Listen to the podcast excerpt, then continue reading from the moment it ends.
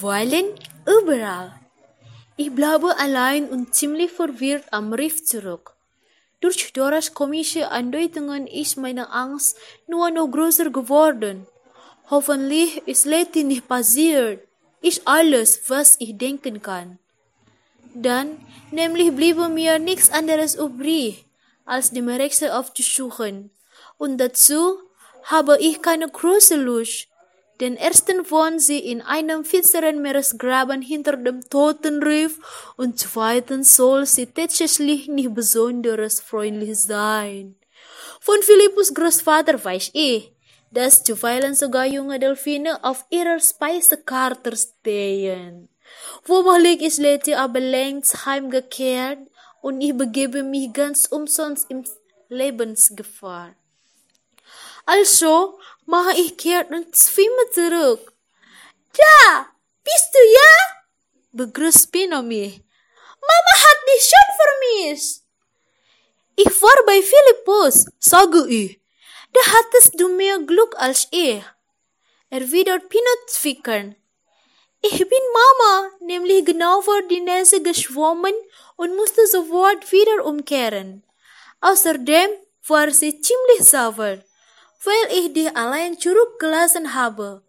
Du solltest dich lieber sofort bei ihr blicken lassen. Okay, das mache ich, entgegne ich ungeduldig. Aber jetzt sag mir doch erstmal, ob sie Letty gefunden haben. Mein Bruder senkt traurig den Kopf. Leider nicht, kritzt er. Papa inzwischen mit Onkel Alf und Onkel Santos losgezogen um an den entlegeneren Orten des Ozeans nach ihr zu suchen. An welchen Orten denn? frage ich und schlucke schwer. Mein Herz zieht sich zusammen. Es fühlt sich an. Ein kleiner harter Felsbrocken. Und jetzt los, fordert Pino mich auf. Schwimm zu Mama, sonst verweifelt sie noch. Ich nicke und wende mich ab. Zuerst will ich tatsächlich zu meiner Mutter. Doch dann was das in mir die Befruchtung, dass Mama mich nicht mehr verglas, wenn ich erstmal ein in ihre Fange geraten bin. Ich muss aber zu Merekse, daran führt kein Weg vorbei.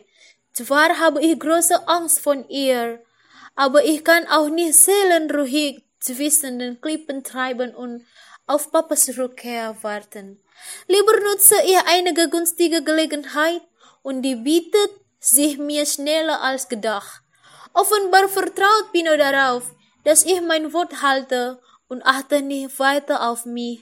Und auch die anderen Delfine aus meiner Schule scheinen mit sich selbst beschäftigt zu sein. Lautlos lasse ich mich an die Wasseroberfläche treiben. Dort hole ich einmal tief Luft dann stupse ich pfeif schnell in die Tiefe und tauche in eine schmale. Riffspalte in die Dunkelheit ab. Mein Körper ist lang genug, dass ich mich nicht in dieser Spalte bis zum Meeresboden hin unterarbeiten kann. Zwar schramme ich mir an einer scharfen Kante die Haut auf, aber ich bleibe die Zähne zusammen und schwimme dafür weiter in der Ferne höre ich die Stimmen meines Vaters und meiner Onkel, die nach Letty rufen und auch ich frage auf meinem Weg zu Todesriff jeden Rochen, jede Auster und jeden Fisch nach meiner Schwester, aber keiner hat sie gesehen. Bestimmt hat sie sie in Meerwasser aufgelöst spottet eine Schlange. Du musst die alte Hexe fragen. Raut mir eine Qualle zu. Genau, das habe ich vor, brumme ich und schwimme hastig weiter. Quallen kann ich nicht ausstehen. Im Grunde sind sie zu gar nicht nütze, sondern nerven einfach nur. Dummerweise bin ich noch nie beim Todesriff gewesen und daher weiß ich auch nur so ungefähr wo er sich befindet. Schwimme dorthin, wo nie ein anderer hinschwimmt. Sagt eine feine Stimme über mir. Ich schaue hoch und bemerke zu meinem Schreck, dass sie eins dieser schwabbelinigen, durchsichtigen Qualenbieste auf meinem Kopf niedergelassen hat. Verschwinde, knurre er, lass mich bloß in Ruhe. Wie du willst, flüstert die Qualle, aber beschwere dich nicht.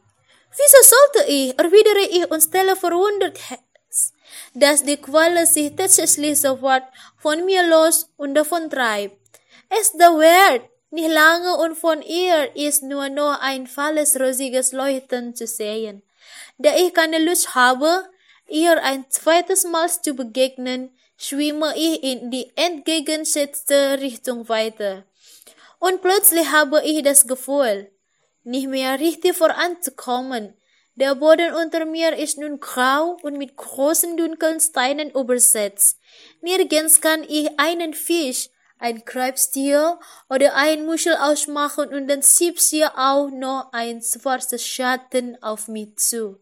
Ich kann kaum noch etwas erkennen und eine dumpfe Angst breitet sich mir in aus.